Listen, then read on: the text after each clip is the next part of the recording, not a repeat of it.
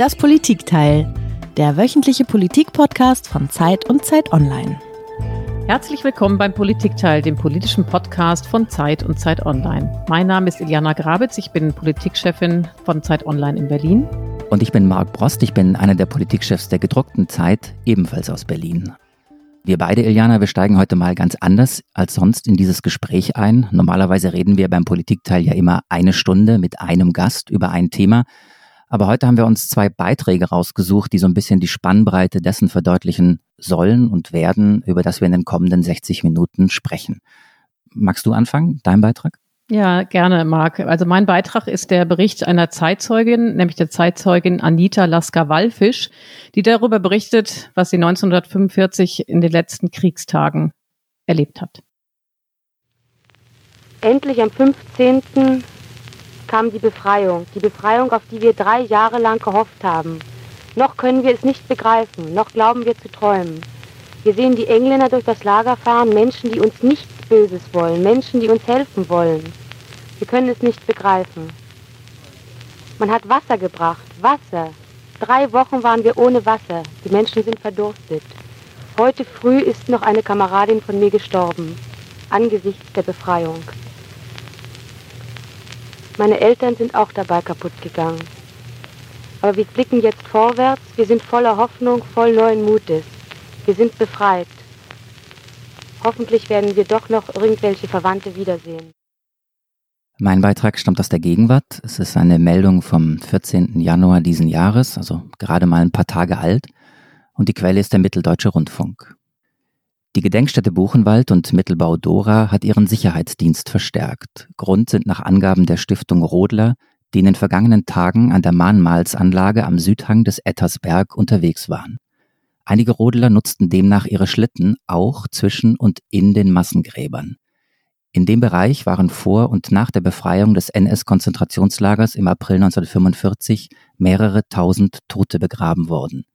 Die Gedenkstätte bittet darum, die Würde der Toten zu wahren und im gesamten Bereich des ehemaligen Lagers und der Friedhöfe jeglichen Wintersport zu unterlassen. Ja, das sind die beiden Beiträge und der Kontrast könnte wirklich nicht größer sein. Selbst wenn ich es jetzt so anhöre, habe ich den Eindruck, man kriegt Gänsehaut.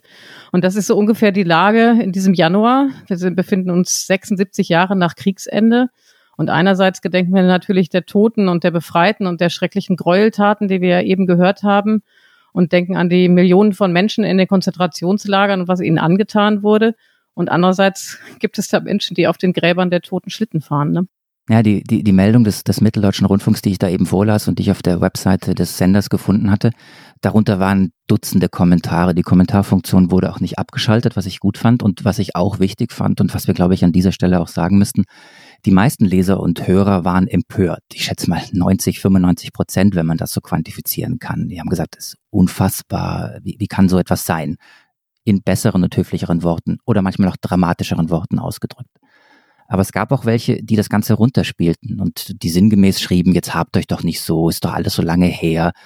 Und eine Hörerin schrieb, das Zitat habe ich mir ja auch nochmal äh, rausgesucht, Zitat, wir müssen die Zukunft gestalten und nicht immer nur die Vergangenheit. Und ich sag's dir, das, das hat mich dann auch ratlos gemacht und ein Stück weit fassungslos und ja, also Gänsehaut erschrocken, genau wie du es gesagt hast.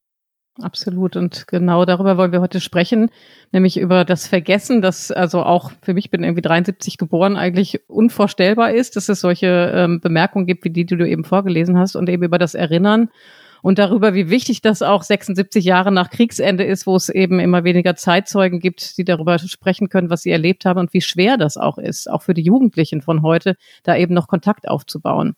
Und wir haben uns dazu einen Gast eingeladen, der uns erzählen soll, was er selbst so jeden Tag erlebt und wer überhaupt noch am Erinnern interessiert ist und was man tun könnte, um eben die Erinnerung lebendig zu halten. Und gerade das, Eliana, das Letzte, was könnte man tun, um die Erinnerung lebendig zu halten, das finde ich ganz, ganz wichtig. Ich, ich weiß nicht, wie es dir so geht. Ich habe viele Mahnungen der letzten Tage, dass man das Erinnern nicht vergessen sollte. Die Mahnungen sind ja wichtig. Ich habe sie aber zum Teil auch als phrasenhaft empfunden. Das waren Sätze, die habe ich immer wieder gehört. Jetzt, ich bin Jahrgang 71, also habe sie auch schon ein paar Jahre immer wieder gehört. Und ich hatte den Eindruck, es wird gemahnt und appelliert, aber so eine richtige Idee, wie man es besser machen könnte und wie man vor allem eben die Jüngeren für dieses Thema sensibilisieren, interessieren und sensibilisieren könnte, die hat mir gefehlt. Und das erhoffe ich mir echt von unserem Gespräch jetzt von den nächsten 60 Minuten, auch so eine Idee. Ja, absolut. Also ist, finde ich, auch eine Frage, die man sich im Umgang mit den eigenen Kindern immer wieder stellt. Wie schafft man das, das hinzubekommen, sie zu sensibilisieren? Mir ging das ganz ähnlich, wie du es gerade erzählt hast, Marc. Ich habe allerdings noch ein anderes Empfinden gehabt, tatsächlich auch ganz selbstkritisch gesagt, dass ich äh, sagen muss, dass eben hier in Zeiten der Pandemie, dem ganzen Impfchaos und so weiter, dass ich das Gefühl hatte, so dieses Erinnern an den äh, Nationalsozialismus ist so ein bisschen äh, in den Hintergrund getreten. Und das finde ich auch ganz schön erschütternd, muss ich sagen. Ich freue mich sehr, dass wir einen Gast bei uns haben, der uns ganz viel äh, zu sagen hat zu dem, worüber wir heute sprechen wollen. Es ist Jens Christian Wagner. Er leitet die Gedenkstätten Buchenwald und er hat in der Tat, wie ich äh, gesehen habe, verschiedene Gedenkstätten schon geleitet. Nämlich einerseits war er lange Leiter der KZ-Gedenkstätte Mittelbau Dora und dann zuletzt der Stiftung Niedersächsischer Gedenkstätten in Celle. Hallo, Herr Wagner, schön, dass Sie da sind. Hallo, ich grüße Sie. Ja, Herr Wagner hat wie alle unsere Gäste uns auch ein Geräusch mitgebracht, ähm, das uns zu unserem Thema heute hinführen soll.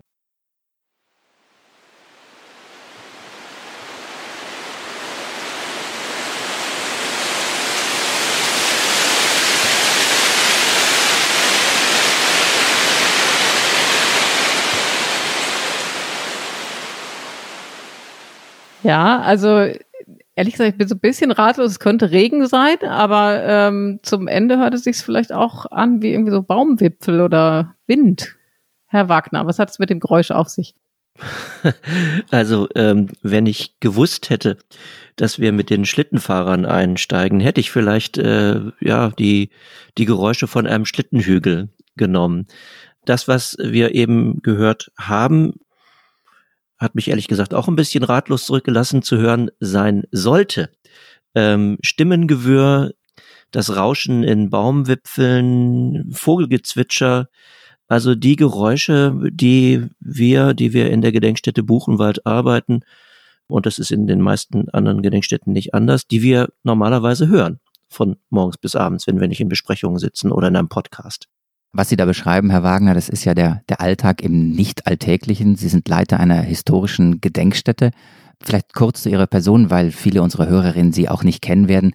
Wie wird man Leiter einer Gedenkstätte? Damit meine ich nicht den Karriereweg, sondern was bringt Sie dazu, was hat Sie dazu gebracht, sich für dieses Thema zu interessieren und bei diesem Thema auch zu engagieren? Was ist so Ihr persönlicher Hintergrund? Also generell ist es ähm, von Kind an ein starkes Interesse an Zeitgeschichte gewesen. Das war da. Wo das herkommt, weiß ich nicht. Ähm, es hat mich immer interessiert, wo ich und wo unsere Gesellschaft herkommt. Ich habe in meiner Kindheit, die ich zum Teil in Chile verbracht habe, eine Diktatur sozusagen nicht am eigenen Leibe. Ich habe nicht, ich habe da nicht gelitten, aber eine Diktatur erlebt und entsprechende Gespräche im, im Elternhaus darüber, was in diesem Land passiert. Das sensibilisiert sicherlich auch für solche Fragen. Und dann habe ich äh, später in Göttingen angefangen zu studieren, kurz vor der sogenannten Wende 1989, 90 in der DDR. Und Göttingen lag ja sozusagen kurz vor der Grenze. Das sind 15 Kilometer von Göttingen an die ehemalige deutsch-deutsche Grenze und die fiel. Und damit bekam Göttingen ein Hinterland gewissermaßen, das wir als Studierende gar nicht kannten, das wir sehr neugierig besucht haben und dann festgestellt haben, dass es in diesem Hinterland ein großes Konzentrationslager mit vielen, vielen Außenlagern gab, nämlich das KZ Mittelbau-Dora. Und diese Erkenntnis sozusagen, dass mitten in Deutschland NS-Verbrechen stattgefunden haben und nicht nur irgendwo im diffusen Osten, Stichwort Auschwitz, das hat mich angesprungen und hat meine Neugier geweckt, die Neugier auch in die Richtung, wie ist eigentlich die deutsche Gesellschaft mit dem Verbrechen vor der eigenen Haustür umgegangen. Und daraus ist dann ähm, eine Magisterarbeit entstanden, die wiederum dann zu einer ähm, Dissertation ausgebaut wurde. Und dann kam noch ein zweiter Zufall dazu, ein historischer Zufall gewissermaßen nach der Wende 1989, 90, nämlich äh, 1998, 99, als ich gerade mit meiner Dissertation fertig war, hat die Bundesregierung erstmals eine Gedenkstättenkonzeption überhaupt verabschiedet. also über 50 Jahre nach dem Ende des Zweiten Weltkrieges. Und die sah vor, dass äh, bestimmte Orte nationaler Bedeutung und Exemplarität mit Bundesgeldern ausgebaut werden können. Und das betraf auch den historischen Ort Mittelbau-Dora und dafür brauchte man einen wissenschaftlichen Mitarbeiter. Und ähm, dafür war ich gewissermaßen geeignet, weil ich ja gerade erst meine Dissertation zum KZ Mittelbau-Dora abgeschlossen hatte und ähm, habe diese Stelle bekommen dann kommt ein dritter Zufall ins Spiel. Die damalige Leiterin der Gedenkstätte wechselte in das Kulturamt der Stadt Nordhausen. Das ist die dichteste Stadt am ehemaligen KZ Mittelbau-Dora. Die Stelle der Leitung wurde frei und da ich ohnehin schon mit der Neukonzeption der Gedenkstätte beschäftigt war, habe ich dann die Leitung dort übernommen und ja, so wird man zu einem Gedenkstättenleiter. Wir haben uns für diesen Podcast und für diese 60 Minuten, die noch vor uns liegen, drei, vier große Fragen vorgenommen. Das eine ist so, wir wollen mit Ihnen über den Alltag im Nicht-Alltäglichen sprechen. Wir wollen mit Ihnen oder wir wollen von Ihnen erfahren, äh, welche Fragen Besucher im Augenblick haben, was sie erleben, wenn Besucher das KZ oder die Gedenkstätte heute äh, besuchen. Und wir wollen wissen, ob sich da auch was verändert hat in den letzten Jahren. Wir wollen also erfahren, wovon wir eigentlich auch reden, wenn wir vom Schrecken reden. Was ist das KZ Buchenwald und was ist die Gedenkstätte? Und ganz wichtig, das ist ja der Arbeitstitel unserer Sendung, wir wollen vor allem auf die große Frage raus, ob wir gerade dabei sind, äh, die Erinnerung zu vergessen und ob auch die Erinnerung politisch instrumentalisiert wird und die Frage, die wir zu Beginn gestellt haben, wie könnten Lösungsmöglichkeiten aussehen? Ich kannte Sie bis vor drei Minuten noch nicht, Herr Wagner, äh, vor diesem Gespräch. Und ich habe vor unserem Gespräch äh, mal drei Worte im Zusammenhang gegoogelt, nämlich Buchenwald, KZ und Chef. Und dann kommen zwei Namen. Das eine ist äh, Karl Otto Koch, SS-Offizier und Lagerkommandant bis Dezember 1941, später wegen Korruption verurteilt und durch ein Erschießungskommando der SS hingerichtet am 5. April 1945. Und als zweites kommt Ihr Name als Geschäftsführer der Stiftung Gedenkstätten Buchenwald und Mittelbau Dora. Mir hat das, mir hat das nochmal gezeigt, wie eng Schrecken und Aufarbeitung in Ihrem Bereich zusammenliegen. Ja, keine schöne Reihung. und natürlich denken auch wir, die wir dort arbeiten, öfter darüber nach. Allein schon, weil wir in einem Gebäude sitzen, äh, das auch ein SS-Verwaltungsgebäude gewesen ist. Mir ist es auch schon passiert, dass ich Bewerbungen bekommen habe an den Kommandanten der Gedenkstätte. Oder dass auf dem Briefbogen steht äh, Konzentrationslager Buchenwald und dann die äh, Adresse 99427 Weimar Buchenwald damit äh, müssen wir leben. Wir müssen äh, diejenigen, die glauben, ein Konzentrationslager zu besuchen und nicht eine Gedenkstätte, immer wieder darauf hinweisen, dass es eine historische Distanz gibt. Und wir, die wir in der Gedenkstätte arbeiten, ähm, gehen mit einer gewissen professionellen Distanz daran. Ich werde häufig gefragt, wie kann man an einem solchen Ort arbeiten? Wie kann man das überhaupt aushalten, von morgens bis abends äh, Berichte über das Grauen zu lesen? An einem Ort zu arbeiten, wo äh, Zehntausende Menschen ermordet wurden. Wie halten Sie es aus? Wir entwickeln eine gewisse Form von professioneller Distanz. Genauso gut könnte ich fragen, wie hält man das aus, in einem Hospiz zu arbeiten und von morgens bis abends mit dem Sterben konfrontiert zu werden, im OP im Krankenhaus zu stehen, Bestatter zu sein. Also es gibt eine ganze Menge Berufe, die mit menschlichem Leiden, mit dem Tod zu tun haben und ähm, da hilft tatsächlich nur eine gewisse Distanz aufzubauen. Man muss sich aber immer wieder gewissermaßen selbst befragen und in der Richtung, dass wir natürlich verhindern müssen, dass diese Distanz so stark wird, dass wir gewissermaßen im schlimmsten Fall zu Schreibtischtätern werden, dass wir zu kalten Verwaltern des Grauens sozusagen werden. Das darf nicht passieren und es darf uns auch immer mal wieder anspringen. Wir haben noch eine ganze Reihe von Kolleginnen und Kollegen, die ganz bewusst Angebote von Supervision in Anspruch nehmen. Das ist auch wichtig, so wie das auch in sozialen Berufen der Fall ist.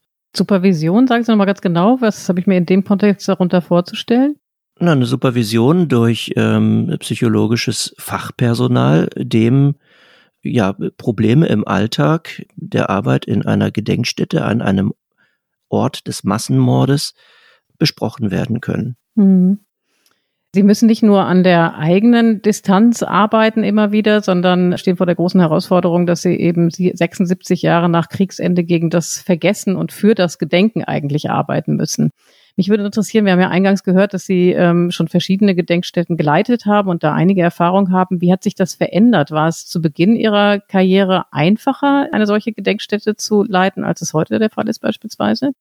Nein, das glaube ich nicht, aber es haben sich ähm, sozusagen die gesellschaftlichen und politischen Rahmenbedingungen geändert. Als ich angefangen habe, in äh, Gedenkstätten zu arbeiten, das war Mitte der 90er Jahre, da gab es die Zeitgenossenschaft noch. Und zwar sowohl auf der Seite der Opfer als auch auf Seite der Täter. Damals gab es noch sozusagen den klassischen älteren deutschen Herrn im Lodenmantel und mit Hut auf dem Kopf, ich habe da als Guide damals gearbeitet, der einen zurechtwies, man solle doch nicht solche Geschichtslügen erzählen. Das sei ja alles ganz anders gewesen.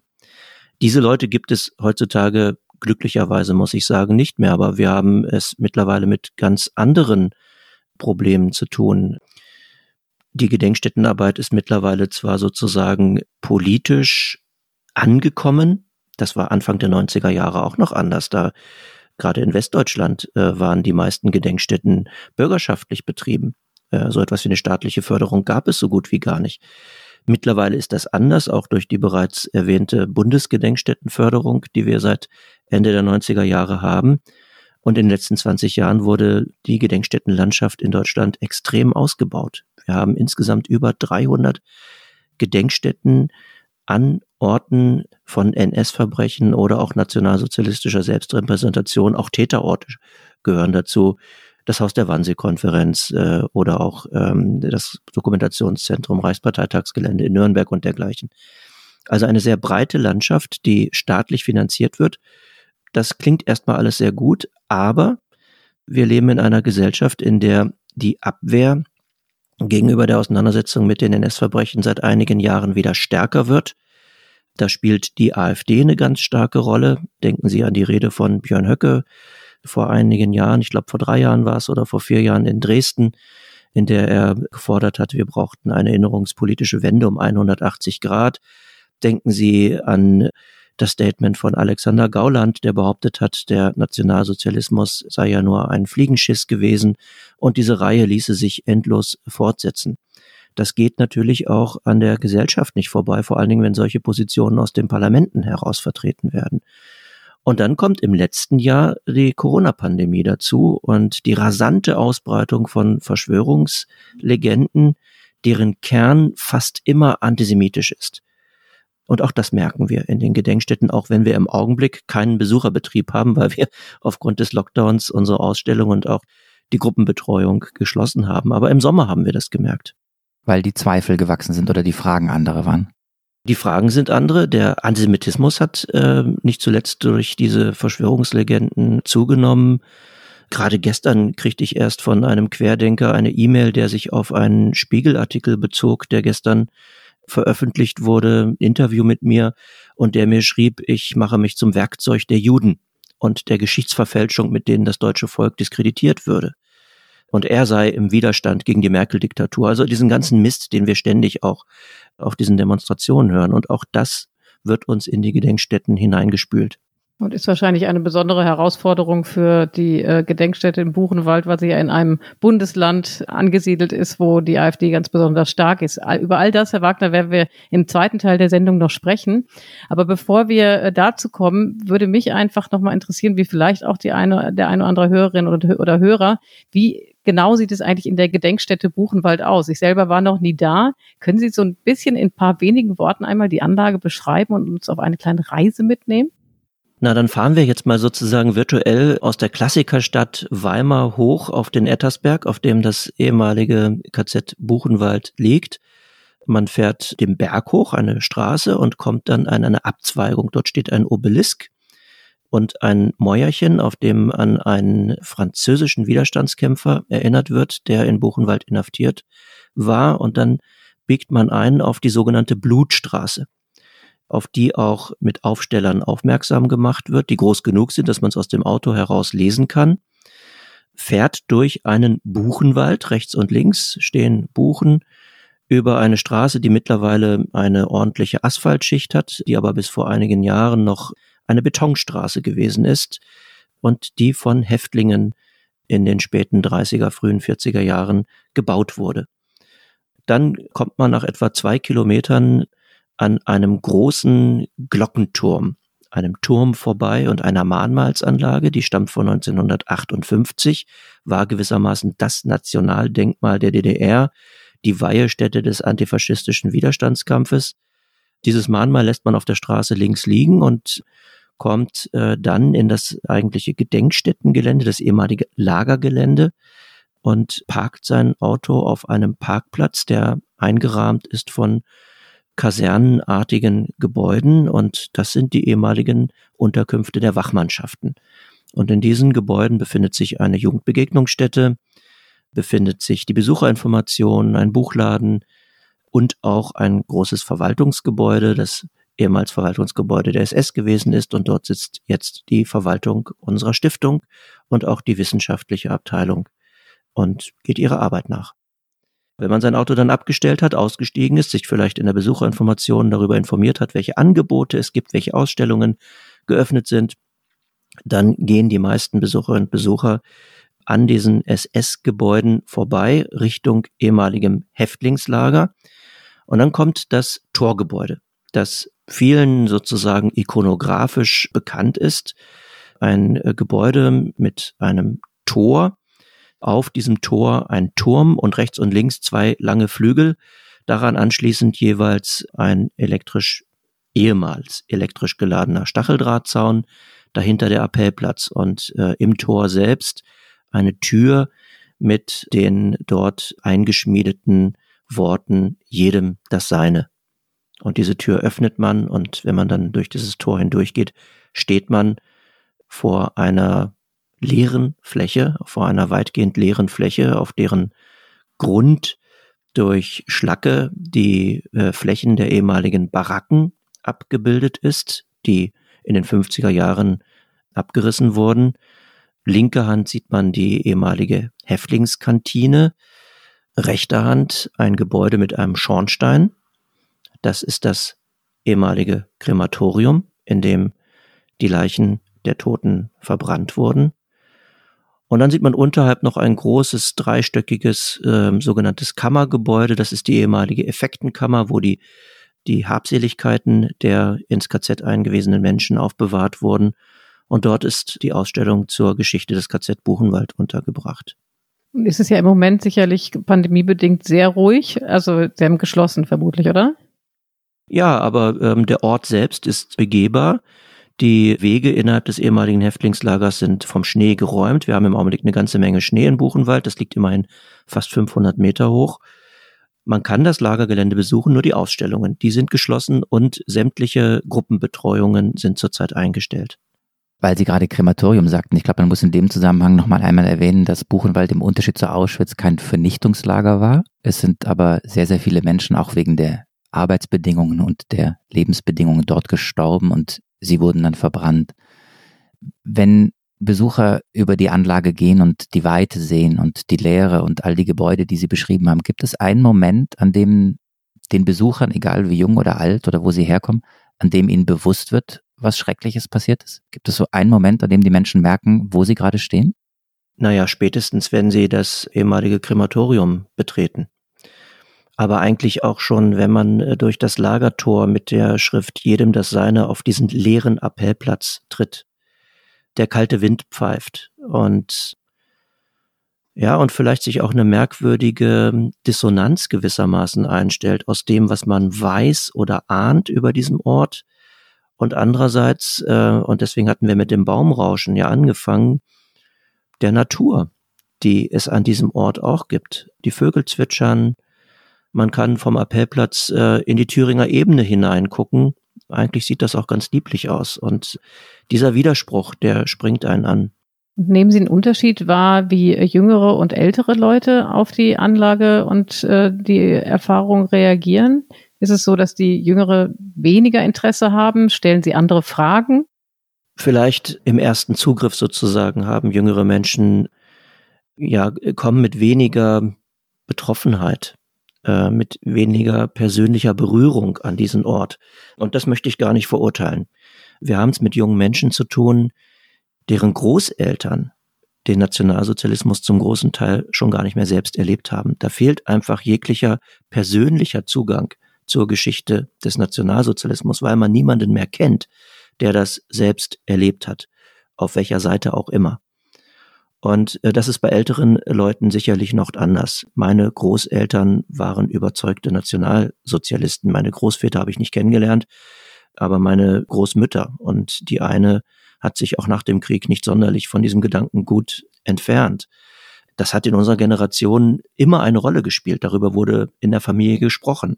Und das wird bei Ihnen sicherlich auch nicht anders gewesen sein. Das ist bei jüngeren Menschen anders. Und die müssen wir tatsächlich anders an das Thema heranführen. Was auf keinen Fall funktioniert, ist der Appell, erinnert euch. Ne, denn an was soll man sich denn erinnern? Erinnern kann man sich in des Wortes eigentlicher Bedeutung ja nur an etwas, was man selber erlebt hat. Und da wirkt dieser Appell, erinnert euch, den wir mantraartig äh, vorgetragen, immer wieder auch an solchen Gedenktagen wie dem 27. Januar hören, als eine moralische Überforderung und als einen Appell, der dann letzten Endes äh, im schlimmsten Fall sogar Abwehrreaktionen auslöst. Meines Erachtens sollten wir auch an den Begrifflichkeiten arbeiten. Und ich kann mit dem Begriff des Erinnerns ehrlich gesagt nicht viel anfangen. Mir geht es darum, sich kritisch mit auf Reflexion gerichtetem Nachdenken mit den NS-Verbrechen auseinanderzusetzen. Mit moralischen Appellen kommen wir bei Jugendlichen nicht weit, sondern was wir machen müssen, ist ihnen zeigen, was die Geschichte des Nationalsozialismus mit ihnen selbst zu tun hat. Und das geht. Und das geht vor allen Dingen, wenn wir uns sehr intensiv mit der Frage auseinandersetzen, wie die NS-Gesellschaft funktioniert hat. Wir brauchen den gesellschaftsgeschichtlichen Blick auf die Verbrechen. Im Mittelpunkt des Gedenkens stehen sicherlich die Opfer. Wir wollen ja nicht der Täter gedenken, aber wir müssen viel, viel stärker als bisher uns mit der Frage beschäftigen, wie die Täter die Mittäterinnen, die Zuschauer, die Profiteure der NS-Verbrechen getickt haben, wie ihre Motivationsstruktur aussah, bereitwillig mitzumachen. Und das waren ja nicht nur irgendwelche Exzesstäter, sondern ein großer Teil der deutschen Bevölkerung hat bereitwillig mitgemacht. Und deshalb würde ich mir einen stärkeren gesellschaftsgeschichtlichen Blick auf den Nationalsozialismus wünschen, auf die Funktionsweise der NS-Diktatur, die eine radikal rassistisch aufgeladene Gesellschaft fabriziert hat eine Gesellschaft, die auf zwei Säulen stand, nämlich einerseits Integrationsangeboten an die sogenannten Volksgenossen auf der einen Seite mit Verheißungen der Ungleichheit und auf der anderen Seite der Ausgrenzung, Verfolgung und am Ende dem Mord an all deren, die nicht dazugehörten oder dazugehören durften. Und die Wechselwirkungen in den Blick zu nehmen zwischen Exklusion und Integrationsangeboten, das ist wichtig. Und sich damit auseinanderzusetzen, warum die Deutschen mitgemacht haben. Und wenn man das durchdekliniert, dann wird man feststellen, dass eine ganze Reihe von Triebfedern gar nicht genuin nationalsozialistisch begründet sind, sondern auch heute ihre Wirkung entfalten. Gewöhnung zum Beispiel. Die NS-Verbrechen sind ja nicht 1941, als die Shoah mit dem Überfall auf die Sowjetunion begann, vom Himmel gefallen. Das hat eine lange Vorbereitungsphase gehabt. Mit Ausgrenzungsdiskursen, die dann zu Ausgrenzungspraktiken wurden in den 30er Jahren. Kriminalisierungsdiskurse gegenüber den Ausgegrenzten und Verfolgten gehören dazu. Die KZ-Häftlinge wurden der deutschen Bevölkerung medial als gefährliche Verbrecher vorgestellt, vor denen die deutsche Bevölkerung geschützt werden müsse. Und das haben die meisten Deutschen nur gerne geglaubt. Und wenn man sich diese beiden Punkte anguckt, vor allen Dingen den Punkt Kriminalisierungsdiskurse, dann wird man feststellen, dass es ähnliche Verhaltensweise, ähnliche Diskurse, ähnliche Praktiken jenseits falscher historischer Analogien auch heute gibt. Denken Sie zum Beispiel an die Kriminalisierung von Migrantinnen und Migranten, von Geflüchteten. Und das müssen wir in der Gedenkstättenarbeit stark machen, also sauber aus der Geschichte herausarbeiten, wie die NS-Gesellschaft funktioniert hat und daraus dann sozusagen wissenschaftlich begründet Aktualitätsbezüge herstellen und dann merken auch junge Menschen, dass die Auseinandersetzung mit dem Nationalsozialismus sehr viel mit ihrem eigenen Leben zu tun hat.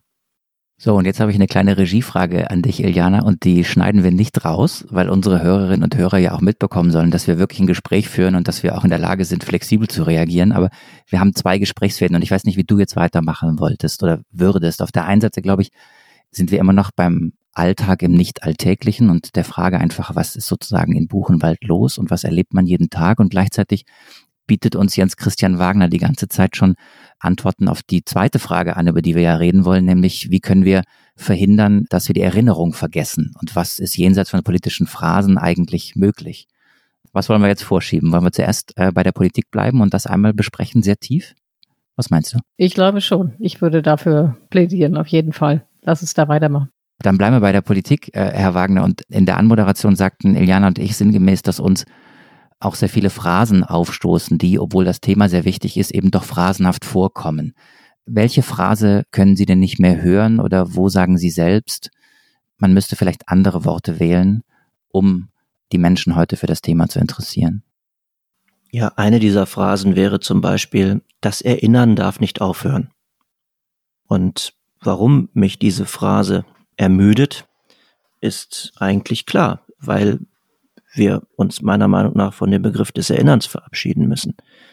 Wir brauchen eine auf Reflexion gerichtete Erinnerungskultur. Eine Erinnerungskultur, von der ich glaube, dass sie sich in den letzten Jahren zunehmend zu, zu so einer Art äh, Wohlfühlerinnerungskultur entwickelt hat, die darin besteht, dass wir mit einem Grauen auf die Vergangenheit blicken und uns dann auch mit den Opfern im schlimmsten Fall identifizieren, wie ich finde, was meines Erachtens eine Anmaßung ist. Wir brauchen Empathie, aber keine Identifikation. Und dann wenden wir uns ab und sagen, heute ist ja alles gut und gehen schulterzuckend nach Hause. Zu dieser Wohlfühlerinnerungskultur gehört auch, dass, dass sie äh, losgekoppelt ist von jeglichem Geschichtsbewusstsein. Und Geschichtsbewusstsein ist das Wissen um historische Prozesse und um die historische Bedingtheit des eigenen Lebens historische Prozesse, die auch mit Ursache und Wirkung zu tun haben. Es wird mittlerweile alles in einen Topf geworfen. Das fing in den 90er Jahren an und ähm, zieht sich aber bis in die heutigen Tage hinein, dass die ähm, Opfer des Nationalsozialismus, dass die Opfer der stalinistischen Verbrechen in einem Atemzug genannt werden, ähm, dann trauern wir um die Toten des 20. Jahrhunderts, aber es wird überhaupt nicht mehr nach Ursache und Wirkung gefragt. Und wir blicken sozusagen auf willenlose Opfer, und vergessen, dass Opfer auch Akteure gewesen sind. Das Thema Widerstand zum Beispiel spielt so gut wie keine Rolle mehr bei diesem Wohlfühlblick des Grauens. Und da müssen wir tatsächlich was ändern. Ich kann dem Ganzen sehr gut folgen, äh, Herr Wagner. Trotzdem muss ich jetzt doch mal ganz äh, konkret und ganz praktisch nachfragen. Sie haben eben erzählt, dass eben äh, gerade bei jugendlichen Zielgruppen, dass die eben teilweise sogar mit Abwehr reagieren, wenn man daran appelliert, erinnert euch daran, wir müssen die Erinnerungskultur bewahren und so weiter was tun wir im Umgang mit den Jugendlichen? Sie haben eben gesagt, man soll sich eher äh, damit auseinandersetzen, man soll nach Parallelen suchen, nach Wurzeln, wo möglicherweise heute ähnliche Tendenzen sichtbar sind, die man eben im Nationalsozialismus aufzeigen kann, die dann eben zu dem äh, Undenkbaren geführt haben. Aber wie würden Sie in den Dialog, was machen Sie konkret, wenn Sie eine Jugendgruppe in Buchenwald haben und die kommen mit Abwehrreaktionen, wie fangen Sie die ein? Indem wir versuchen, Zugänge über Empathie zu ermöglichen. Da spielt zum Beispiel der biografische Zugang eine Rolle, indem wir ihnen zeigen, dass KZ-Häftlinge nicht die alten Frauen und Männer sind, die sie aus den Zeitzeugeninterviews im Fernsehen kennen, sondern dass das junge Menschen gewesen sind, viele im selben Alter, 15, 16, 17 Jahre alt, die aus ihrer Familie rausgerissen wurden, die aus ihrem Freundeskreis rausgerissen wurden, denen die Zukunft genommen wurde. Und über diese biografischen Zugänge kann man schon sehr viel mehr erreichen. Wichtig ist, dass wir nicht mit dem erhobenen Zeigefinger agieren. Und dieser erhobene Zeigefinger äh, äh gehört für mich hinter diesen Satz, das Erinnern darf nicht aufhören. Wir müssen die Lebenswelt der Jugendlichen, die heute zu uns kommen, ernst nehmen, sie sozusagen dort abholen, wie es immer so schön heißt, wo sie herkommen. Wir müssen Ausgrenzungserfahrungen ernst nehmen, die sie selber mitbringen. Stichwort Lernen in einer in einer vielfältigen Gesellschaft. Wir haben Geflüchtete in Deutschland, die selbst Verfolgungsgeschichten mitbringen. Und ähm, so etwas müssen wir ernst nehmen. Wir haben Jugendliche mit, äh, wie man immer so sagt, mit Migrationshintergrund, die Rassismus am eigenen Leib erlebt haben, die mit der Schulklasse nach Buchenwald, nach Bergen-Belsen oder in eine andere Gedenkstätte kommen. Auch das müssen wir ernst nehmen und dabei aber auch deutlich machen, dass die Erfahrung rassistischer Ausgrenzung heutzutage auf gar keinen Fall gleichgesetzt werden kann mit den NS-Verbrechen, weil das würde dazu führen, dass NS-Verbrechen relativiert oder im schlimmsten Fall sogar bagatellisiert werden. Und das funktioniert in den meisten Fällen wirklich gut. Und wir müssen, wie ich vorhin schon sagte, uns im gewissen Sinne auch von dem Opferzentrismus lösen, indem wir eben nicht nur mit erhobenem Zeigefinger der Opfer gedenken, sondern vor allen Dingen fragen, warum diese Menschen überhaupt zu Opfern geworden sind. Wer für diese Verbrechen verantwortlich ist, wie die NS-Gesellschaft funktioniert hat. Und auch da lassen sich Aktualitätsbezüge herstellen. Und dann, um das salopp zu formulieren, beißen Jugendliche auch an. Dann interessieren sie sich für die Geschichte, weil sie merken, dass eine Auseinandersetzung mit den NS-Verbrechen relevant für ihr eigenes Leben ist und relevant ist für unsere heutigen demokratischen Aushandlungsprozesse darüber, wie wir leben wollen, wie unsere Gesellschaft eigentlich aussehen soll. Herr Wagner, zu dem, was Sie erzählt haben, passt ein Auszug eines Protokolls ganz gut, was wir im letzten Jahr auf bei Zeit Online gebracht haben, und zwar zum 75. Holocaust-Gedenktag. Das war eine Schülerin, ich glaube, sie war 17 Jahre alt, die darüber berichtete, dass sie eben sehr großes Interesse für den Holocaust hat, aber auch so teilweise äh, komische Gefühle entwickelt, wenn sie merkt, wie sie das eigentlich fasziniert. Ich würde das einmal vorlesen. Das ist ein Auszug, wie gesagt.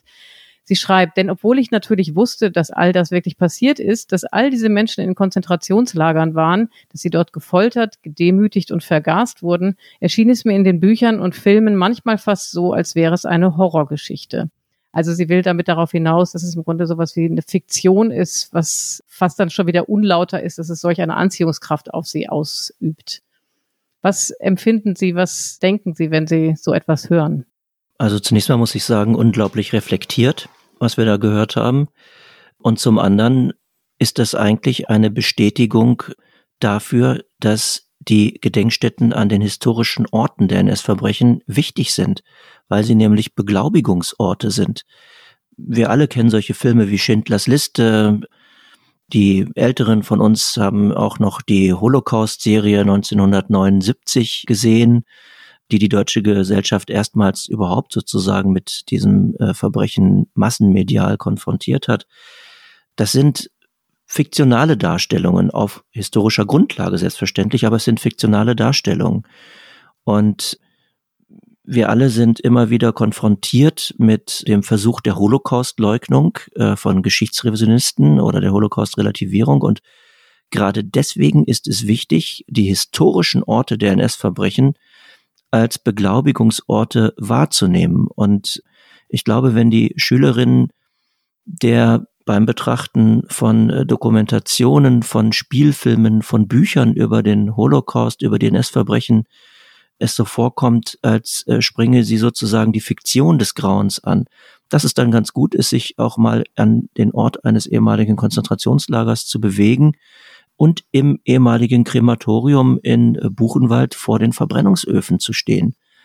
Und dann weiß man, das ist keine Fiktion, sondern das ist in Anführungsstrichen echt, das ist historisch. Was sie im Übrigen, das muss man der Vollständigkeit halber sagen, tatsächlich in dem Stück dann auch nochmal geschrieben hat, dass ihr wirkliches Erweckungserlebnis dann am Ende der Besuch einer Gedenkstätte war. Ich habe jetzt vergessen, welche Gedenkstätte es genau war. Herr Wagner, ähm, Sie hatten eingangs äh, schon davon gesprochen, dass natürlich in diesem Jahr auch die Gedenkstätten oder das Gedenken umso schwieriger ist, weil wir äh, es mit der Pandemie zu tun hat. Das sind einerseits die Verschwörungstheoretiker, die sehr antisemitisch unterwegs sind. Andererseits ist es einfach auch so, dass in diesen Zeiten natürlich keine Zusammenkünfte möglich sind. Die wenigen Zeitzeugen, die es noch gibt, können äh, gar nicht zu den Veranstaltungen kommen in dieser Woche. Und das ist natürlich auch der Anlass für unsere Sendung heute hatten wir den 76. Holocaust-Gedenktag, der erstmals unter Pandemiebedingungen stattfand. Karl Wilhelm Knutsch, homosexual. Camille Simonet, Resistance. Mit Feder und Tinte werden die letzten Buchstaben in eine Tora-Rolle geschrieben, die heilige Schrift der Juden. Mit dabei die höchsten Repräsentanten Deutschlands, eine Art Selbstverpflichtung, jüdisches Leben hierzulande zu schützen. Die größte Gefahr für uns alle geht vom Vergessen aus. Davon, dass wir uns nicht mehr daran erinnern, was wir einander antun, wenn wir Antisemitismus und Rassismus in unserer Mitte dulden.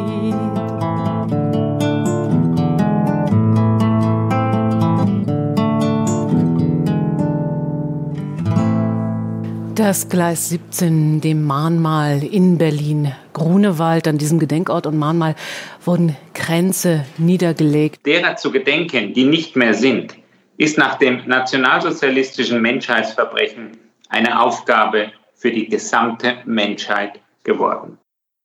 Ja, das war eine Collage über eben verschiedene Gedenkveranstaltungen jetzt am 27. Januar, also einen Tag vor unserer Aufzeichnung. Das war eine Herausforderung, davon gehe ich aus. Es waren, wie gesagt, kaum äh, Zusammenkünfte möglich und keine Gedenkfeiern in Präsenz. Was ist Ihre Bilanz? Hat das geklappt? Hat es funktioniert, dieses digitale Gedenken? Ich habe selbst ähm, an mindestens drei digitalen Gedenkveranstaltungen teilgenommen, als Aktiver in diesen Veranstaltungen, indem ich dort ähm, Reden gehalten habe. Ich weiß nicht, wie viele Personen sich das eigentlich angesehen haben. Ich habe danach ein paar Rückmeldungen bekommen, per E-Mail zum Beispiel oder auch telefonisch von Menschen, die es gehört haben. Aber ja, wenn man äh, eine digitale Veranstaltung macht, dann fehlt sozusagen einem das Gegenüber. Es fehlt dieser unmittelbare Kontakt sozusagen mit seinem Auditorium. Man weiß nicht, wie es ankommt. Und deswegen kann ich diese Frage nicht wirklich äh, beantworten. Das müssen wir später noch auswerten. Wie viele Menschen haben äh, sich das eigentlich angesehen? Wo wurde wirklich diskutiert. Mir ist es immer wichtig, dass äh, an diesen Gedenktagen wir auch wegkommen von äh, diesen ritualhaften, pathoshaften Beschwörungsformen und dass wir hinkommen zu einer wirklichen Reflexion. Und deswegen diskutiere ich an solchen Tagen auch gerne. Und das geht digital in der Tat schlechter, als wenn wir eine Präsenzveranstaltung haben, wo man auch wirklich miteinander ins Gespräch kommen kann. Sie hatten vorhin, als wir unsere kleine Regieanweisung hatten, äh, Eliana und ich, und überlegt haben, wie wir im Gespräch weitermachen, haben Sie ja sehr stark die Rolle der gegenwärtigen Politik, auch einer bestimmten Partei betont, über die wir gleich auch noch reden müssen. Und Sie haben uns ja schon einen Teil einer Lösung angeboten, indem Sie sagten, man muss im Grunde das erinnern und das, was Schreckliches vor 76 Jahren war, man muss es in die Gegenwart holen und auch in einen Kontext, in einen aktuellen Kontext stellen. Da würde ich gerne noch ein bisschen dranbleiben. Das fand ich als Gedanken ganz interessant. Aber über das Wie bin ich mir noch nicht ganz klar. Ist das dann eine Aufgabe für Schulen, für, also wie stellt man diesen Kontext her? Wie, wie kann man es umsetzen? Das ist eine Aufgabe der gesamten Gesellschaft. Das nutzt auch nichts, wenn wir äh, das allein in den Gedenkstätten machen. Da werden wir nichts bewirken können. Auch wenn es in den Schulen allein läuft, äh, wird man nichts bewirken können, sondern es ist eine gesamtgesellschaftliche Aufgabe. Wichtig ist, dass wir Gegenwartsbezüge herstellen, ohne falsche historische Analogien zu behaupten aber wenn wir sauber aus der Geschichte heraus argumentieren, dann können wir uns auch mit heutigen Formen der Ausgrenzung von Ausgrenzungsdiskursen, aber auch von Ausgrenzungspraktiken auseinandersetzen. Und dann müssen wir uns, glaube ich, auch äh, mit der Frage auseinandersetzen, wie wir eigentlich mit der AfD und anderen Rechtsextremen und Geschichtsrevisionisten in Deutschland und darüber hinaus umgehen. Und ein Punkt zum Beispiel ist, ähm, dass wir uns mit der Frage beschäftigen, wie der Nationalsozialismus, wie die NS-Ideologie Wertigkeit von Menschen definiert hat und unwertes Leben definiert hat. Und dann müssen wir uns mit der Frage beschäftigen, wie völkische Ideologien ja ein Gegensatz zwischen den sogenannten Volksgenossen und denjenigen hergestellt haben, die nicht dazugehören. Und dann komme ich zu einem Begriff, der neuerdings in der extremen Rechten und auch in der AfD, insbesondere in ihrem Sozialkonzept, als Schlagwort äh, herumgereicht wird, und das ist der solidarische Patriotismus. Geht zurück auf ein Buch von äh, Benedikt Kaiser aus dem Institut für Staatspolitik in Schnellroda kommt das Ganze, also aus diesem Think Tank äh, von Götz Kubitschek. Und das ist ein Konzept, das unter anderem von Björn Höcke, dem Thüringer AfD-Chef, aufgenommen wurde. Solidarischer Patriotismus, das hört sich erstmal relativ modern an, ein Wort Solidarität, das die Nazis zum Beispiel auch eher nicht in den Mund genommen haben. Wenn man sich das aber genau anguckt, dann wird man feststellen, dass das eigentlich das alte NS-Konzept der sogenannten Volksgemeinschaft gewesen ist, und dann werden da auch noch antisemitische Stereotype vom raffenden und vom schaffenden Kapital aktualisiert. Und das sind Wege, die wir beschreiten können in der Auseinandersetzung mit dem Nationalsozialismus, gleichzeitig gewissermaßen den Finger in aktuelle Entwicklungen zu legen und deutlich zu machen, wo es Parallelen, aber wo es auch Unterschiede gibt. Das ist ja ganz interessant in der Wahrnehmung und Diskussion und ähm, ja auch in der Debatte über sowohl äh, den Umgang mit dem Gedenken als auch mit dem Umgang der AfD gibt es eine Parallele. Ähm, da gibt es doch einige, die sagen, ist doch alles halb so schlimm. Also nach dem Motto, wenn wir das Gedenken vergessen, ist, ist doch nicht so schlimm, ist 76 Jahre her. Und es gibt Menschen, die sagen, ja, die AfD ist doch alles halb so schlimm, ist doch gar nicht so nationalistisch oder der solidarische Patriotismus ist doch eigentlich nur ein ganz harmloser Begriff. Und sie sagen, man müsste viel genauer hinschauen, man müsste viel genauer und viel härter das Ganze sezieren. Sehe ich das richtig? Richtig, und das äh, versuchen wir aus den Gedenkstätten heraus äh, zu machen. Das versuchen wir auch an den Universitäten zu machen. Ich habe ja sozusagen parallel zu meiner Stelle in Buchenwald auch eine Professur an der Uni Jena. Mit Studierenden versuchen wir da entsprechend ähm, auch ins Gespräch zu kommen. Wichtig ist, glaube ich, dass wir auch aus den Gedenkstätten heraus deutlich definieren, wo die roten Linien sind und dann auch um unserer Glaubwürdigkeit willen Positionen, die DNS-Verbrechen verharmlosen oder gar leugnen, denen eine klare Absage zu erteilen. Und das heißt dann auch, dass wir, und das machen wir zum Beispiel im Buchenwald, AfD-Funktionäre bei Gedenkveranstaltungen nicht zulassen. Die bekommen dann ein Hausverbot. Bevor wir darüber weitersprechen, würde ich gerne einmal einen Auszug aus der Rede von Björn Höcke einspielen, die jetzt ja schon mehrfach zur Sprache kam. 2017 war das, glaube ich, in Dresden, im Januar auch ebenfalls, kurz vor der Kranzniederlegung der Thüringer Landesregierung in Buchenwald.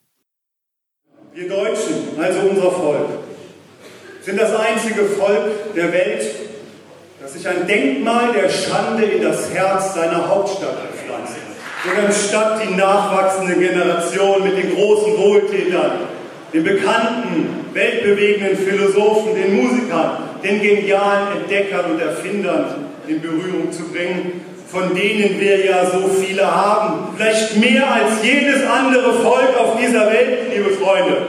Und anstatt unsere Schüler in den Schulen mit dieser Geschichte in Berührung zu bringen, wird die Geschichte, die deutsche Geschichte, mies und lächerlich gemacht. Wir brauchen nichts anderes als eine erinnerungspolitische Wende um 180 Grad. Weißt du, was völlig irre ist, Iliane? Es ist das erste Mal, dass ich Björn Höcke nur gehört habe, ohne Bild. Mhm. Und als ich ihn gerade nur gehört habe, ich hatte sofort Schwarz-Weiß-Bilder vor Augen. Und ich habe mich tatsächlich in eine gewisse Zeit zurückgebeamt gefühlt. Also die Rhetorik und sozusagen die Art des Sprechens hat mich wirklich an was anderes erinnert. Es ist mir das erste Mal gerade so gegangen. Naja, das stimmt. Also mir ging es so, dass ich dachte, und man kriegt auch Gänsehaut, ne? Wie bei den quasi O-Tönen zum Eingang der Sendung und äh, aber eben auf, auf eine ganz andere Art und Weise. Herr Wagner, Sie haben selber gesagt, wir müssen die roten Linien stärker definieren und die stehen für einen schärferen Umgang mit der AfD. Ganz konkret, Sie haben es schon gesagt, Sie haben äh, Herrn Höcke auch Hausverbot erteilt. Mich würde nochmal der gesamtgesellschaftliche Ansatz äh, interessieren. Also das, da, Ihre Haltung spricht ja mit Blick zumindest auf die Gedenkstätte Buchenwald, entspricht dem, dass man sagt, nicht reden mit der AfD, sondern sie draußen halten. Ist das ein gesamtgesellschaftlicher Ansatz oder müssen wir gleichzeitig versuchen, vielleicht nicht die Köpfe, die äh, eben sich dieser Rhetorik bedienen, äh, die wir eben gehört haben, sondern eben tatsächlich auch irgendwo versuchen müssen, in den Dialog einzutreten? Also mit Menschen, die ein dezidiert rechtsextremes, ein gefestigt rechtsextremes Weltbild haben, wie Björn Höcke, lohnt es meines Erachtens nicht zu diskutieren. Im Gegenteil, in dem Augenblick, wenn man, äh, in dem man anfängt, mit ihm zu diskutieren und das auch noch in einer Gedenkstätte, wird gewissermaßen dieses Gedankengut hoffähig gemacht, es wird demokratisch legitimiert. Und deshalb würde ich mit Björn Höcke nicht diskutieren. Diejenigen, die wir erreichen wollen und müssen, sind nicht die Hardcore-Nazis, sondern sind diejenigen, die auf der Kippe stehen, die in der Grauzone angesiedelt sind, die noch nicht ganz sozusagen abgerutscht sind. Die wollen wir erreichen und mit denen müssen wir auch diskutieren. Mit denen müssen wir den argumentativen Austausch suchen. Und das machen wir auch in der Gedenkstättenpraxis. Es kommen ja auch eine ganze Reihe Besucherinnen und Besucher, die zunächst mal mit Zweifeln an unserer Erinnerungskultur und manchmal auch mit Zweifeln an der Darstellung von Geschichte in Geschichtsbüchern und seriösen Fernsehdokumentationen in die Gedenkstätte kommen. Und das auch deutlich machen. Und mit solchen Leuten möchte ich tatsächlich gerne ins Gespräch kommen, aber nicht mit Menschen, die ein gefestigt rechtsextremes Weltbild haben. Lassen Sie Sie es mich hier klar sagen. Wer Corona-Maßnahmen mit der nationalsozialistischen Judenpolitik vergleicht, verharmlost den antisemitischen Staatsterror und die Shoah. Verschwörungsmythen erfahren immer mehr Zuspruch. Judenfeindliches Denken und Reden bringt wieder Stimmen, ist wieder salonfähig. Von der Schule bis zur Corona-Demo und natürlich im Internet, dem Durchlauferhitzer für Hass und Hetze aller Art. Das war ähm, Charlotte Knobloch, das war die Präsidentin der israelitischen Kultusgemeinde München und Oberbayern gestern, also am Mittwoch zum Holocaust-Gedenktag im Bundestag in ihrer Rede. Sie spielt natürlich an auf die Impfgegner, die sich als verfolgte Juden verkleiden und zeigt im Grunde genommen auf, dass das Bewusstsein gerade bei den Deutschen für die eigene Täterschaft verloren gegangen ist. Da auch nochmal die Frage, wohl wissend, dass es sehr, sehr schwer zu beantworten ist, aber wie geht man da ganz konkret mit um? Was sind da Ihre Ansätze, um da quasi das bei der Wurzel zu packen und äh, Menschen, die auf dem Pfad sind, wieder in den Dialog einzubinden? Also zum einen ist das ja sozusagen die klassische Schuldumkehr, die wir da erleben. Da müssen wir zunächst mal seriöse, wissenschaftlich begründete Informationen dagegen stellen. Frau Knobloch hat in ihrer Rede einen ganz wichtigen Punkt angesprochen, als sie das Internet als äh, Beschleunigungsfaktor erwähnt hat. Und äh, tatsächlich ist das eine immense Herausforderung, nicht nur für die Informationsgesellschaft insgesamt, sondern eben auch für uns in den Gedenkstätten, dass mittlerweile ein großer Teil der Menschen sich seine Informationen nicht mehr in Büchern, auch nicht in Wochenzeitungen wie der Zeit besorgt, sondern man seppt sich sozusagen, man surft durch das äh, Internet und landet dann äh, schnell auf verschwörungstheoretischen, auf geschichtsrevisionistischen Seiten, nimmt das, hinterfragt das gar nicht, vielleicht auch aufgrund mangelnden Vorwissens, teilt das in seinen Social Media mit seinen Followern und das radikalisiert sich dann gewissermaßen in den Echokammern. Und da hinken wir extrem hinterher, nämlich dieser Desinformation, die im Netz stattfindet, seriöse, wissenschaftlich begründete Informationen entgegenzustellen. Daran müssen wir arbeiten. Erstens. Zweitens müssen wir auch in den Gedenkstätten das Thema Medienkompetenz noch stärker wahrnehmen. Das muss auch in den Schulen noch viel stärker äh, in den Mittelpunkt gestellt werden, spielt, wie ich bei meinen eigenen Töchtern in der Schule sehe, nur eine sehr geringe Rolle. Und wir müssen mit diesen Verschwörungsideologien, wenn sie uns im persönlichen Umfeld begegnen, auch den argumentativen Austausch suchen wir kriegen das ja nicht nur im Internet mit. Mittlerweile gehen diese Verschwörungslegenden ja bis in, bis in die Familien hinein, bis in die Freundeskreise hinein.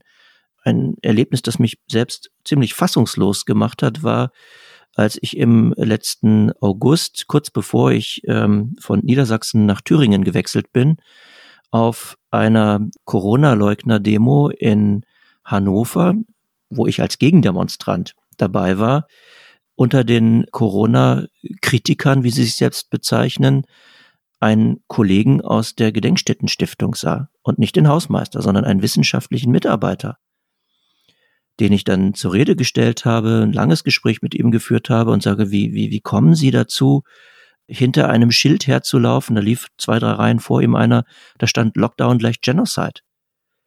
Und ich war wirklich ins, ins Mark erschüttert, weil ich sowas nicht für möglich gehalten habe. Aber selbst sozusagen in den Kreis von Gedenkstättenmitarbeitern hat dieses Denken bereits Einzug gehalten. Und dem müssen wir etwas entgegenhalten. Und in diesem konkreten Fall äh, stand ein Waldorfschulen-Hintergrund dahinter, also so ein, so ein esoterisches Denken, das wir ja auch bei den Querdenkern sehr, sehr stark haben. Und wo sozusagen unterstellt wurde, es gäbe so eine Art Weltverschwörung der WHO mit den Regierungen und der Maskenzwang, äh, das seien diktatorische Maßnahmen, all das, was wir, das kennen wir alles. Aber dass sowas sozusagen bis in, äh, in den Kopf eines wissenschaftlichen Gedenkstättenmitarbeiters hineingeht, der eigentlich gefeit sein sollte davor, Das hat mir wirklich Angst gemacht, das hat mich erschüttert und mir gezeigt, wir müssen da wirklich auch gegenhalten. Ganz konkret hat die Niedersächsische Gedenkstättenstiftung daraus zum Beispiel die Konsequenz gezogen, dass in der Stiftung selbst sehr intensiv darüber diskutiert wird und zweitens, dass es auch eine Veranstaltungsreihe gibt, in die Öffentlichkeit gerichtet, die sich mit diesen modernen, auch um Corona äh, rankenden Verschwörungsideologien auseinandersetzt, die, wie ich vorhin schon mal sagte, im Kern fast immer antisemitisch sind. Denken Sie nur an QAnon. Also die Erzählung, es gäbe finstere Gesellen um Hillary Clinton und andere, auch Juden spielen da häufig eine Rolle, die Kinder in unterirdischen Verliesen halten, sie foltern, sie missbrauchen, ihr Blut trinken. Das ist nichts anderes als die uralte Legende vom jüdischen Ritualmord.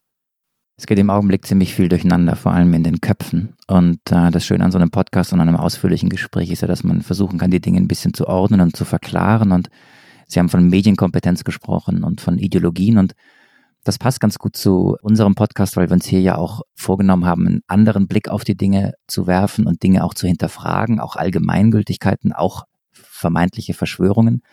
Und dazu haben wir ein kleines Format, mit dem wir den anderen Blick wagen wollen und mit dem wir auch das ein oder andere Klischee brechen wollen. Und das sind die Flop 5.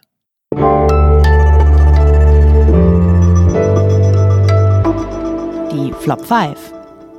Ja, Herr Wagner, wir wollen also in diesem Podcast auch immer wieder die Frage stellen, ob man die Dinge nicht ganz anders sehen kann, ähm, ob die Zusammenhänge wirklich so sind, wie sie allgemeingültig behauptet werden und ob es nicht auch ein paar Klischees gibt, mit denen man ein für alle Mal aufräumen muss. Und deswegen bitten wir auch Sie um Ihre Flop 5, um die fünf Phrasen, die Klischees, die Worte, die Metaphern, die Worthülsen, die Sie einfach nicht mehr hören können. Was ist Ihr erster Flop? Mein erster Flop ist die Frage, mit der wir oft konfrontiert werden und die heißt, wie sind denn eigentlich in Ihrem KZ die Öffnungszeiten? ich glaube, das muss man leider so stehen lassen. Äh, spricht für sich. Bedarf keiner weiteren Erläuterung, das würde ich auch sagen. Ihr zweiter Flop, Herr Wagner. Der zweite Flop hatte ich vorhin schon fast erwähnt. Äh, das Erinnern darf nicht aufhören. Sie haben jetzt den erhobenen Zeigefinger vergessen. Wir sind per Video zugeschaltet. Ich sehe Sie. Sie hätten noch den Zeigefinger heben müssen, Herr Wagner. ja, aber den äh, kann ich ja sozusagen übers, äh, über den Ton nicht zeigen. ja, also dieses, dieses moralisch aufgeladene, das Erinnern darf nicht aufhören. Mhm. Ich äh, würde immer sagen, Trauern ohne Nachdenken, das hilft uns überhaupt nicht weiter, sondern wir brauchen Reflexion. Nicht Bekenntnis, sondern Erkenntnis ist unser Ziel. Der dritte Flop, Herr Wagner. Was ist die dritte Phrase, die Ihnen auf den Keks geht? ein Begriff, der mir äh, gerade gestern wieder äh, immer wieder untergekommen ist, und das ist der Begriff Holocaust-Gedenktag. Das müssen Sie jetzt aber doch einmal erklären. es ist der Gedenktag an die Opfer des Nationalsozialismus. Zumindest in der deutschen Definition. Die UNO hat ihn 2005 tatsächlich als Holocaust-Gedenktag gelabelt. Sicherlich ist der Mord an den europäischen Juden, das ist ja der Holocaust, der Mord an den europäischen Juden, das monströseste Verbrechen der Nazis aber wir erleben zunehmend, dass der Blick auf die Shoah, auf den Holocaust, auf die Ermordung der europäischen Juden derart wirkungsmächtig ist, auch medial wirkungsmächtig ist, dass andere Opfergruppen aus dem Blick geraten. Sinti und Roma, politisch Verfolgte, Opfer von Euthanasiemorden, Kriegsgefangene, Zwangsarbeiterinnen und Zwangsarbeiter, Justizgefangene und so weiter und so fort, Homosexuelle als kriminell und asozial gebrandmarkte und in die KZs eingewiesene. Und wenn wir aus den NS-Verbrechen etwas lernen wollen, wenn wir analytisch auf den NS blicken, dann müssen wir die ganze Bandbreite der NS-Verbrechen in den Blick nehmen. Und deswegen mag ich diesen Begriff Holocaust-Gedenktag nicht, sondern das ist der Gedenktag für die Opfer der NS-Verbrechen. Das wird mir auf jeden Fall in Erinnerung bleiben. Herr Wagner, Ihr vierter Flop. Irgendwann ist es auch mal gut. Ja, ist es nicht. Und warum haben wir thematisiert, Gott sei Dank, in den letzten, ich glaube, 55 Minuten, wenn ich richtig gerechnet habe. Der letzte Flop, Herr Wagner. Ja, und der geht in eine ähnliche Richtung und das hören wir immer wieder. Das kennen Sie sicherlich aus Ihren Familien oder Freundeskreisen auch. Und das ist der Spruch, die anderen waren doch auch nicht besser. Hm. Die Frage ist, was ist da eine kluge Antwort drauf? Ich habe da meistens gar keine. Zum einen werden die NS-Verbrechen nicht abgemildert, wenn wir uns auch damit auseinandersetzen, dass es stalinistische Verbrechen gab. Es bringt überhaupt nichts aufzurechnen. Jeder muss zunächst mal vor der eigenen Haustür kehren, würde ich dazu sagen. Und wir dürfen die Kausalkette von Ursache und Wirkung nicht verkennen. Und ganz häufig wird mir gesagt, ja, niemand spricht über die deutsche Teilung, über das Unrecht in der DDR. Und dann muss man mal sagen, bitteschön, die deutsche Teilung ist eine Folge des von Deutschland begonnenen Zweiten Weltkrieges, eine Folge der NS-Verbrechen gewesen. Also auch hier würde ich sagen, ja, wir müssen uns mit verschiedenen Formen von genozidaler Gewalt, von Gesellschaftsverbrechen, von Regimeverbrechen auseinandersetzen, aber bitte immer schön differenziert und geschichtsbewusst und nicht alles in einen Topf werfen. Und der Spruch, die anderen waren doch auch nicht besser, das ist doch ein typischer Abwehrspruch. Der Wunsch ist doch, von der eigenen Verantwortung für Verbrechen abzulenken. Ja, Marc und Herr Wagner, jetzt sind wir schon so weit fortgeschritten in der Zeit, aber ich finde, wir haben ein Thema noch nicht berührt, und zwar die Wichtigkeit und die Bedeutung von Zeitzeugen. Also ich äh, nehme aus unserem Gespräch mit, Herr Wagner, dass finde ich auch wirklich eine gute Erkenntnis. Sie sagen, im Grunde genommen sind wir an einem Punkt, wo das Erinnern nicht unbedingt im Vordergrund stehen muss, sondern das Reflektieren und sich wirklich damit auseinandersetzen, Analogien ähm, äh, bearbeiten und äh, eben das aus der Vergangenheit lernen. Trotzdem, gerade im vergangenen Jahr äh, zum 75 Jahre Kriegsende war immer wieder die Rede davon und auch selber, ich selber habe da viel drüber nachgedacht, dass es natürlich ein großer Verlust ist, dass immer weniger Zeitzeugen da sind, die eben über das erzählen können und uns direkt Anteil haben lassen können an dem, was passiert ist tatsächlich in den Kriegsjahren. Wir hatten im vergangenen Jahr ähm, selber eine Zeitzeugin zu Gast zum 8. Mai, also 75 Jahre Kriegsende, die wir einfach nochmal hier hören wollen.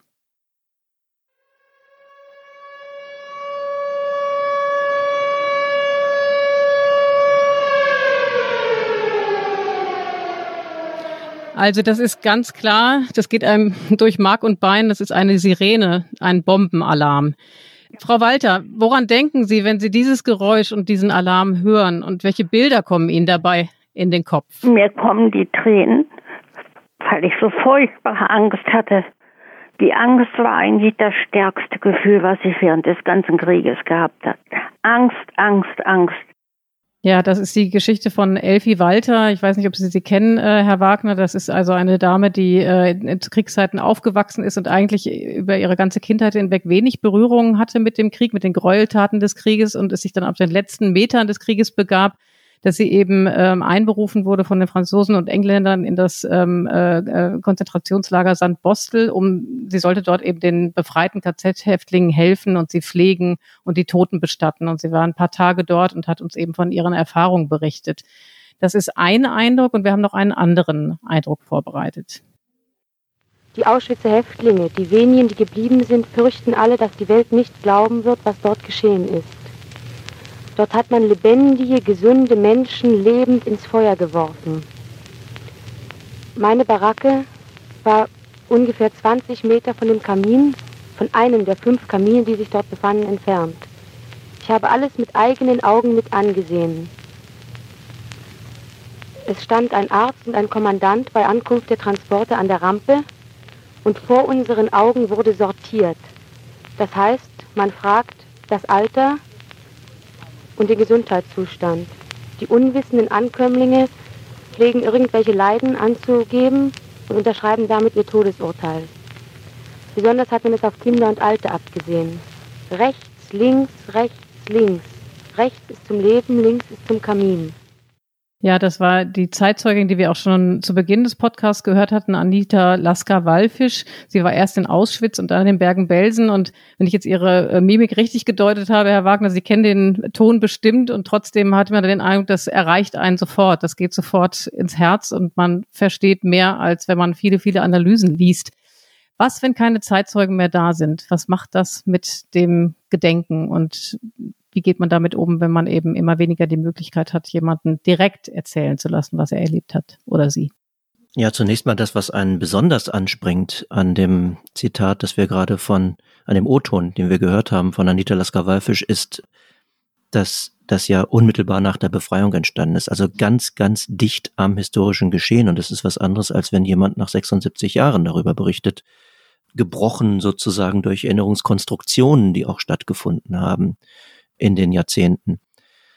Den unmittelbaren ähm, Zugang, die, die, die affektive Wirkung der Begegnung mit jemandem, der die NS-Verbrechen überlebt hat, wie Anita Lasker-Wallfisch, die ich glücklicherweise selbst noch kennengelernt habe in den letzten Jahren, weil sie einige Male auch die Gedenkstätte Bergen-Belsen besucht hat, das wird sich durch nichts ersetzen lassen. Und da werden uns auch keine 3D-Hologramme oder dergleichen helfen, die ähm, jetzt von einigen Studios angefertigt werden. Wenn die letzten Überlebenden nicht mehr unter uns weilen, dann ist die gelebte Erinnerung an den Nationalsozialismus vorbei. Da müssen wir uns nichts vormachen. Aber, jetzt kommt das große Aber, es gibt natürlich äh, eine ganze Reihe von Quellen, die diese Überlebenden angefertigt haben, in denen sie darüber berichten, wie sie das Leiden in den Konzentrationslagern erfahren haben. Das sind schriftliche Berichte, auch schon äh, viele unmittelbar nach der Befreiung verfasst. Es sind äh, Gerichtsprotokolle aus den Prozessen, die die Alliierten 1945 bis 47 veranstaltet haben. Es gab große KZ-Prozesse zu Bergen-Belsen, zu Buchenwald, zu Mittelbau-Dora und so weiter. Es sind literarische, es sind künstlerische Zeugnisse, die Überlebende hinterlassen haben. Und es sind seit den 80er, 90er Jahren Tondokumente und Videodokumente zunehmend professioneller gestaltet und auch technisch zunehmend professioneller von sogenannten Zeitzeugengesprächen, die stattgefunden haben. Und die bleiben natürlich erhalten. Die können wir weiterhin für die Bildungsarbeit einsetzen. Aber, wie ich eingangs sagte, sozusagen die unmittelbare Begegnung, jemandem face to face zu begegnen, der so etwas selbst erlebt hat, die werden wir nicht ersetzen können. Und was mich beim Abschied von der Zeitgenossenschaft auch tatsächlich jenseits dieser ja auch der menschlichen Traurigkeit, die damit einhergeht, weil mit vielen Überlebenden äh, habe ich Freundschaften geschlossen, die jetzt von uns gehen. Was mich tatsächlich sorgt für die Zukunft ist, dass mit dem Abschied von den Zeitzeugen gewissermaßen der moralische Schutzschild, der politische, das politische Schutzschild äh, wegfällt, dass wir über unsere Erinnerungskultur immer gespannt hatten. Immer wenn es geschichtsrevisionistische Vorstöße gab, dann haben sich die Überlebenden zu Wort gemeldet. Und das wird in einigen Jahren nicht mehr der Fall sein. Das passt super zu zwei aktuell politischen Fragen, die ich noch habe und die ich ganz gerne am Ende unseres Gesprächs ganz kurz rausschießen möchte. Schwierige Frage, kurze Frage, vielleicht bitte um eine kurze Antwort. Erstens, stimmt es, dass versucht wurde, die Gelder äh, in den Gedenkstätten oder für die Gedenkstätten zu streichen, weil auch AfD-Politiker in Stiftungsräten sitzen? Sie sitzen glücklicherweise noch nicht in den Stiftungsräten. Wir hatten in Niedersachsen eine lange Diskussion darüber, ob die AfD im Stiftungsrat vertreten ist. Ich habe mich sehr vehement dagegen eingesetzt und ähm, tatsächlich hat das, der Landtag dann auch das Stiftungsgesetz entsprechend geändert, dass sie nicht in den Stiftungsräten sitzen. So, äh, wir erleben aber äh, in einigen Bundesländern, dass die AfD in Stiftungsräten von Kuratorien sitzt, zum Beispiel von Landeszentralen für politische Bildung. Und da wird tatsächlich, wie ich äh, weiß, in einigen Bundesländern äh, Obstruktionspolitik betrieben. Nicht äh, unbedingt im Sinne von Geldstreichungen, auch sowas erlebt man immer mal wieder, aber eher noch in der Frage, dass versucht wird, durch äh, ständige schriftliche Anfragen, die dann mühsam beantwortet werden müssen, einfach Sand in das Getriebe unserer Bildungsarbeit zu streuen. Hm. Zweite Frage, stimmt es, dass es immer wieder in den Gedenkstätten vor Ort ähm, AfDler gab, die versucht haben, die Guides, also die Mitarbeiter der Gedenkstätten äh, zu provozieren in den Gedenkstätten? Gibt es Störfälle? Das passiert, äh, das passiert zunehmend. Das ist eine kleine Minderheit, die so in den Gedenkstätten auftritt, aber eine Minderheit, die zunehmend lauter und aggressiver agiert. Das sind aber bei weitem nicht alles AfD-Mitglieder oder Funktionäre, sondern das sind zum Teil auch Jugendliche, die entweder im Netz radikalisiert wurden oder ein besonders eindrückliches Erlebnis ist mir aus Bergen-Belsen in Erinnerung. Da gab es eine Schulklasse, wo eine Gruppe von Schülern sehr provokativ aufgetreten ist und de facto die Betreuung der Gruppe durch unseren Guide unmöglich gemacht hat. Und dann hat der Guide mit der begleitenden Lehrerin gesprochen und die begleitende Lehrerin war selbst völlig konsterniert über diese Schulklasse und sagte, sie kenne diese Schulklasse eigentlich nicht wirklich, weil sie erst am Morgen eingesprungen sei für den Geschichtslehrer, der diese Gruppe vorbereitet hatte auf den Besuch in Bergen-Belsen. Und dieser Geschichtslehrer sei AfD-Funktionär. Und der hatte ganz offensichtlich seine Schülerinnen und Schüler, ja, gebrieft, wenn man so möchte, und darauf vorbereitet, diese Betreuung in der Gedenkstätte zu stören. Ist ein Einzelfall, aber er spricht doch deutliche Bände dafür, in welcher Gesellschaft wir mittlerweile leben. Ich bin jetzt sprachlos, Iliana, und eigentlich müssten wir jetzt äh, eine im Politikteil typische lockere Abmoderation machen. Ähm, das fällt mir jetzt ein bisschen schwer, hier locker fluffig aus diesem Gespräch rauszugehen. Mm, geht mir ganz genauso. Vielleicht ist es ganz gut, das jetzt auch einfach mal so stehen zu lassen und einfach Danke zu sagen für unglaubliche, ich habe tatsächlich jetzt nicht mehr auf die Uhr geschaut, aber unglaubliche Minuten, sehr intensiv und eben etwas, das mich auch sehr zum Nachdenken bringt. Ja, absolut. Es geht mir ganz genauso. Und viele Gedanken mit. Und ja, äh, liebe Hörerinnen und Hörer, wenn Ihnen das ähnlich geht, wenn Sie Anmerkungen haben, Kritik, wenn Sie Ideen haben, wo wir uns verbessern können oder vielleicht auch Ideen und Themen, die Sie gerne einmal setzen wollen, über und mit uns, dann melden Sie uns gerne an unsere E-Mail-Adresse daspolitikteil.zeit.de. Ja, und nächste Woche sind äh, wieder unsere Kollegen Tina Hildebrand und Heinrich Wefing hier am Start, Marc. Und bis dahin kann man sich die Zeit überbrücken mit den vielen anderen Podcasts, die es in der Welt von, von Zeit und äh, Zeit Online gibt. Sehr empfehlen möchten wir Ihnen den täglichen Nachrichtenpodcast Was jetzt? Unsere Politikkollegen von Zeit Online, der zweimal am Tag kommt, ähm, sozusagen die morgendliche Standardsendung und dann das nachmittägliche äh, Update. Aber natürlich ähm, empfehlen wir Ihnen auch Zeitverbrechen oder den unendlichen Podcast, alles gesagt von den Kollegen Jochen Wegner und Christoph Arment. Und jeder Gast des Politikteils, Herr Wagner, bekommt von uns auch noch ein Geschenk, ein Souvenir aus dem Fanshop des Politikteils, eine Tasse. Ich habe sie jetzt nicht hier, sonst würde ich sie Ihnen gerne per Video zumindest zeigen. Aber Sie bekommen sie per Post in den nächsten Tagen zugeschickt. Ähm, die Adresse des Fanshops für alle, die dort ebenfalls stöbern wollen und die vielleicht auch noch eine Tasse möchten. Die Adresse lautet shop.spreadshirt.de slash Zeit-Podcast. Und ja, Eliana, ich habe es mir wieder aufgeschrieben. Das kann ich mir vorstellen. Oder sagen wir so, das beruhigt mich. Und wir wollen natürlich nicht vergessen, uns zu bedanken bei all denen, die diese Sendung hier möglich gemacht haben. Das sind einfach an die Pool Artists.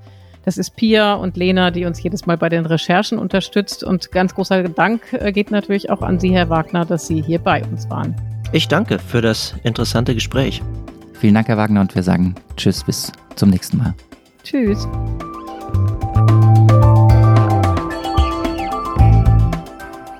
Das Politikteil ist ein Podcast von Zeit und Zeit Online, produziert von poolartists.de.